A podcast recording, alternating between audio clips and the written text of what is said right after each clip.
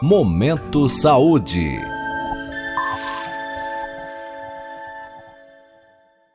Pílula Farmacêutica. Sua dose diária de informação sobre saúde. Uma parceria da Rádio USP Ribeirão com a Faculdade de Ciências Farmacêuticas da USP de Ribeirão Preto.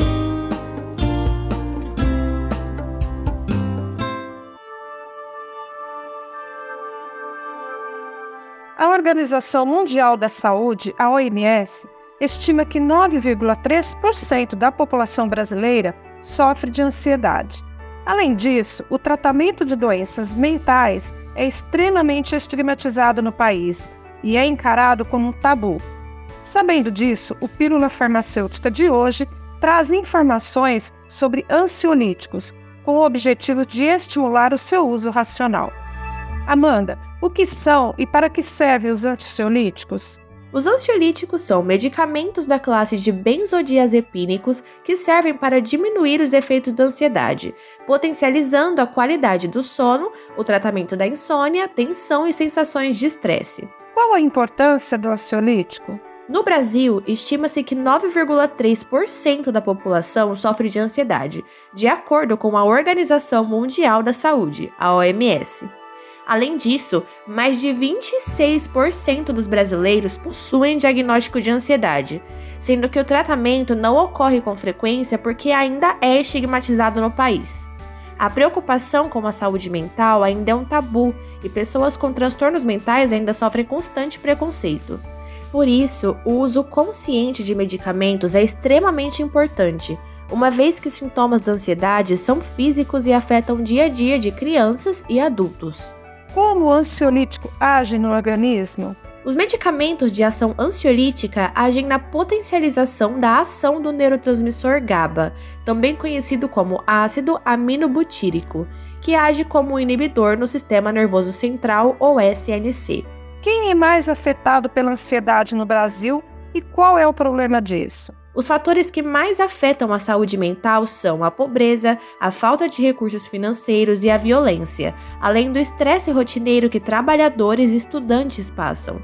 A falta de dinheiro gera ansiedade sobre o futuro e, por ser física, afeta profundamente a vivência e o dia a dia dessas pessoas. Quais são os ansiolíticos mais comuns? Existem vários ansiolíticos diferentes, porém os mais comuns são alprazolam, clonazepam, estazolam e diazepam. E quais os efeitos colaterais mais comuns do ansiolítico? Antes de citar os efeitos colaterais, é muito importante lembrarmos que, assim como tomamos remédios para dores físicas, doenças mentais também precisam ser tratadas com medicamentos e esse medicamento não deve ser encarado como algo ruim. No início do tratamento, os sintomas mais comuns até a adaptação do paciente com o fármaco são sonolência, fadiga, problemas intestinais ou estomacais e, em alguns poucos casos, perca de apetite e diarreia.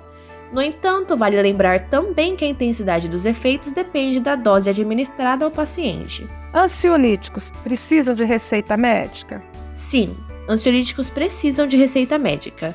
O médico precisa emitir duas vias. A primeira é entregue à farmácia, que ficará sob a posse de documentos por se tratar de remédios de tarja preta ou vermelha.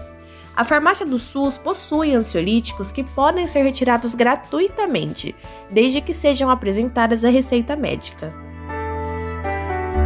Você ouviu a acadêmica Amanda Pereira de Araújo, orientada da professora Regina Andrade, da Faculdade de Ciências Farmacêuticas da USP em Ribeirão Preto.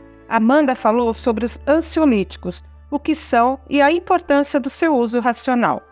Ouça novamente este e outros episódios do Pílula Farmacêutica em ribeirão.usp.br. Rose Talamone para a Rádio USP.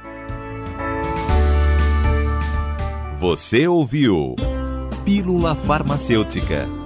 Dúvidas, sugestões, críticas ou elogios, mande um e-mail para pílulafarmacêutica.usp.br